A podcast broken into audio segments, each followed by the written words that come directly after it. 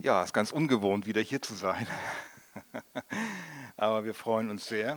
Oh, da ist er rausgesprungen. Ich hoffe, es funktioniert noch mal. Ja, er hat sich hier verabschiedet mit der Bildschirmsynchronisation. Ja, der loggt sich nicht ein in den Apple TV. Wir versuchen es nochmal. Ich würde euch nämlich gerne die Bibelverse zeigen. Ich mache mal, mach mal kurz den, ähm, den weg hier. So. Mal nochmal. Ich würde euch nämlich gerne die Bibelverse zeigen.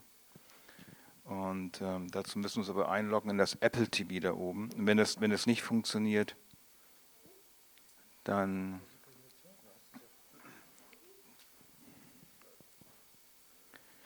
das ist manchmal so eine Geschichte. Wir sind ja froh, dass es überhaupt so funktioniert. Jetzt könnt ihr schon mitlesen da oben, ne? Ah, das ist natürlich nicht geplant. ja, irgendwie äh, habe ich das Gefühl. Brauche ich drehen? Aha, okay, na, ist ja auch schön.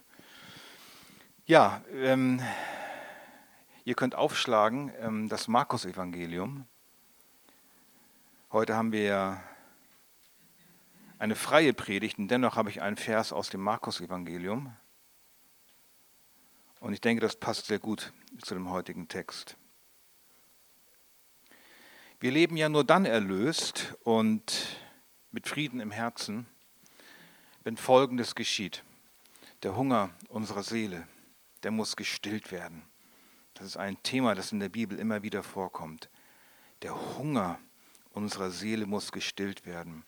Deswegen ist der Titel unserer Predigt auch, oder der Predigt, der Hunger der Seele. Und wir lesen jetzt den Bibelvers für heute, der stammt aus Markus 6, Vers 42. Steht mal kurz alle auf, das sind wirklich nur sechs Worte, aber es ist dennoch wichtig, vielleicht hier dem Respekt Gottes gegenüber, dann stehen wir. Markus 6, Vers 42. Dort steht folgender Vers. Und sie aßen alle und wurden satt. Amen. Danke, Jesus, für dein kostbares Wort. Sättige uns heute durch dein Wort. Ihr könnt euch setzen. Ja, und sie aßen alle und wurden satt. Dieser Vers steht in allen vier Evangelien. Warum? Weil die Speisung der 5000, aus dem dieser ähm, Satz stammt, in allen Evangelien vorkommt. Und genau die gleiche Formulierung ist in allen Evangelien zu finden. Und sie aßen alle und wurden satt. Das wollen wir heute genauer betrachten. An diesem Vers wird folgendes Wort wahr. Schmecket und sehet, wie freundlich der Herr ist. Wohl dem, der auf ihn traut. Wir sehen in diesem Wort, ähm, und sie aßen alle und wurden satt. Die ganze Freundlichkeit unseres Herrn Jesus Christus. Worin besteht diese Freundlichkeit? Dazu betrachten wir zwei Punkte. Der erste Punkt ist, sie aßen alle. Der zweite Punkt ist, sie wurden satt. Also ganz einfach. Betrachten wir den ersten Punkt, äh, sie aßen alle. Wir befinden uns bei der ersten großen Speisung, der Speisung der 5000. Und Jesus hatte vor einiges gemacht. Er hatte seine Jünger ausgesandt, ähm, hatte sie in Vollmacht gegeben und sie zogen durch das Land und verkündigten, man soll Buße tun und trieben viele Dämonen aus, salbten viele Kranke mit Öl und heilten sie. Da war viel los. Und dann kamen sie zurück in Vers 30, versammelten sich, war ja auch anstrengend. Und dann sagt Jesus, kommt, wir fahren an einen einsamen Ort und dann ruhen wir ein wenig. Und dann fuhren sie mit dem Schiff an diesen einsamen Ort, aber die Leute haben das mitbekommen, Vers 33. Und ähm, sie liefen aus allen Städten zu Fuß dort zusammen und kamen ihnen zuvor und versammelten sich bei ihm. Und nun sieht Jesus diese Menschenmenge und er erbarmt sich über sie. Wir lesen auch, sie waren wie Schafe, die keinen Hirten haben. Er fing an, sie vieles zu lehren. Das ist ein wichtiger Punkt, auf den komme ich nachher noch zu sprechen. Aber dann sehen wir eben halt, wie er ihnen zu essen gibt. Jesus lässt alle essen. Das Brot, das er vermehrt, das Brot, für das er betet, das Brot, das er bricht, das lässt er durch seine Jünger verteilen an alle Anwesenden. Alle essen. Alle hatten das gleiche Bedürfnis. Sie hatten Hunger. Der Tag war lang. Sie kamen aus allen Städten. Sie hatten vermutlich nicht damit gerechnet, dass Jesus so lange predigt. In einer anderen Übersetzung, glaube Luther steht es, er hielt eine lange Predigt. Er hatte Erbarmen mit ihnen. Er lehrte sie. Luther sagt, er hielt eine lange Predigt. Die ging also bis zum Abend. Ein Tag lang Predigt von Jesus. Da hätten wir aber gestaunt. Ne, man denkt, oh, 20 Minuten ist der durch, und dann kommen wieder die Wunder. Nein, er hört gar nicht auf zu predigen. Und was passiert mit den Leuten, die bleiben auch da, weil das Wort von ihm anscheinend so lebendig ist, so eine Kraft hatte, sie wollen mehr hören. Und dann ist Abend und sie haben Hunger.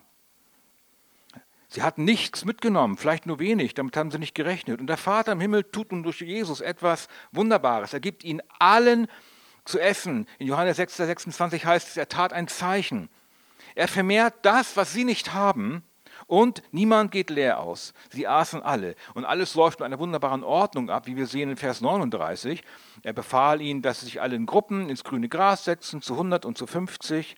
Die Menschen bleiben ruhig angesichts des Hungers, den sie haben. Sie stürmen nicht Aldi, weil es plötzlich Klopapier und Doseneintopf gibt. Alle werden versorgt. Alle kommen dran. Das ist die Freundlichkeit des Herrn. Das ist die Gnade des Herrn. Der Herr weiß, dass wir Gebilde aus Staub sind.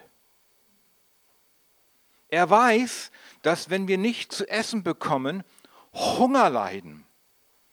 Wir müssen in dieser gefallenen Welt essen, um nicht zu verhungern, um nicht zu sterben, um nicht an Leib und auch Seele krank zu werden. Wenn wir hungern, dann geht es uns auch seelisch schlecht. Und es ist ein furchtbarer Tod, der Hungertod.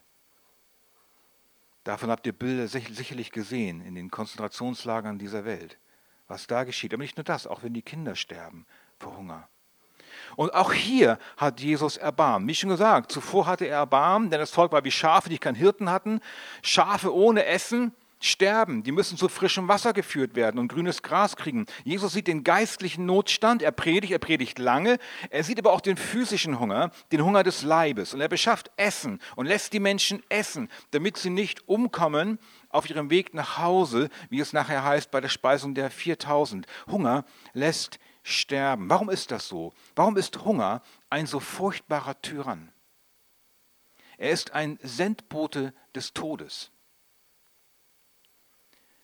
Wir haben uns selbst aus, durch unsere Sünde und Schuld, durch unsere Rebellion gegen Gott aus einem Zustand herauskatapultiert, in dem es einst nicht so war.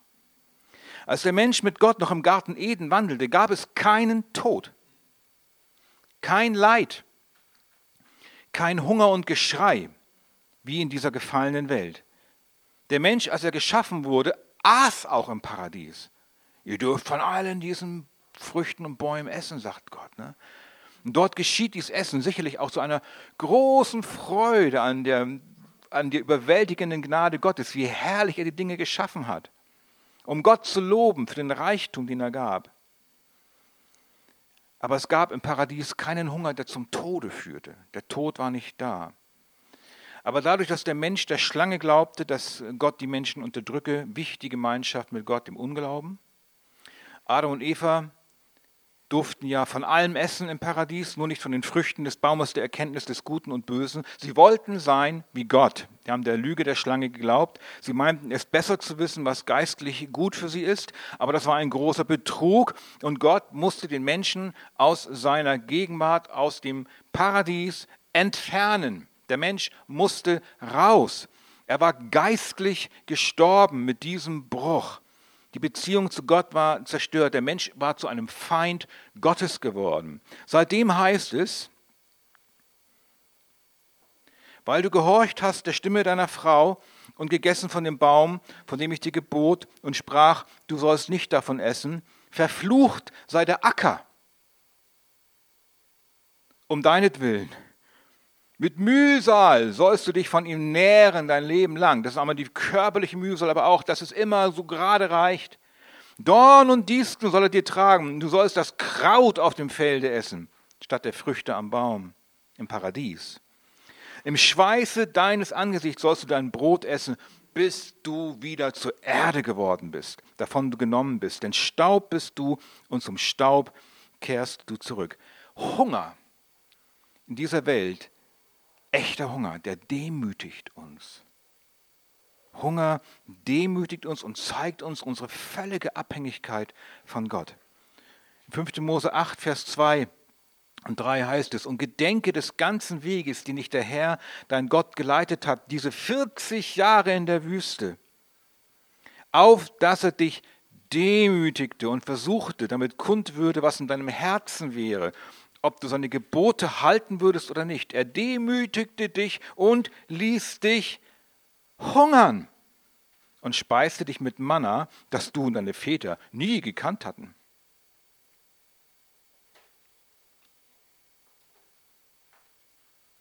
Und Jesus